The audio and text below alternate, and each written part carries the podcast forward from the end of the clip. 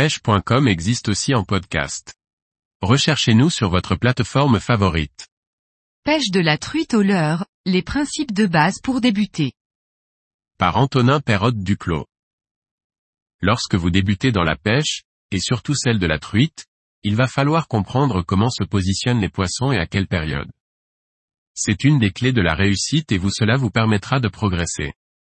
Pêcher la truite au leurre peut se pratiquer en toute saison, dans la période d'ouverture légale. Pourtant certains mois de l'année sont bien plus propices que d'autres. La période qui suit l'ouverture est souvent synonyme de température basse et donc de poissons peu actifs. La pêche au leurre en cette saison est loin d'être la meilleure technique. Patientez un peu et sortez vos cannes lorsque les températures s'adoucissent, souvent à partir de mi-avril et jusqu'au mois de juin. En été, les eaux sont souvent basses et très claires, ce qui rend la pêche au leurre compliquée. Les poissons se nourrissent généralement de larves et de nymphes en cette saison, difficile à imiter avec un leurre.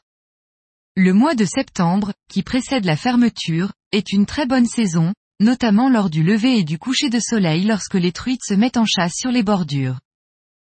La truite est à la fois un poisson très malin et craintif, mais également un carnassier très agressif qui défend son territoire. Son comportement varie suivant les saisons et nos leurres doivent être adaptés à ces variations. Lorsque la saison débute, les truites peuvent se nourrir abondamment de leur propre progéniture, des leurres imitatifs par la taille et la couleur sont donc à préconiser. En fin de saison, elles se nourrissent surtout de verrons et préparent l'arrivée de l'hiver.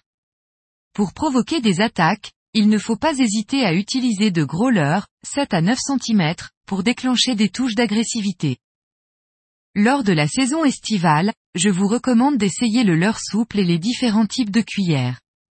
De préférence de petite taille, ces leurres seront plus adaptés aux conditions de niveau et de clarté de l'eau.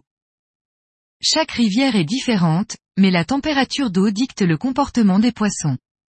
Par exemple, il est très rare de voir une truite postée sur un radier de faible profondeur avec un fort courant à l'ouverture. Bien sûr, il existe des exceptions, mais les règles se répètent souvent. L'été, les poissons choisissent parmi deux options. La première, les grands plats à faible courant pour nympheurs et retourner des cailloux à la recherche d'invertébrés.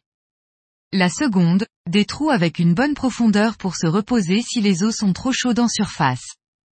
C'est vers la tombée de la nuit que les poissons vont se déplacer vers les bordures, profitant de la baisse de luminosité et de température.